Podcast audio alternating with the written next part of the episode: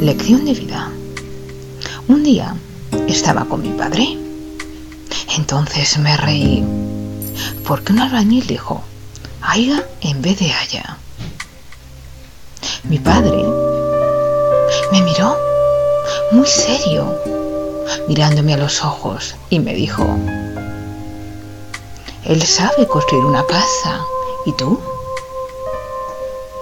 No supe qué contestar. A partir de ahí aprendí a respetar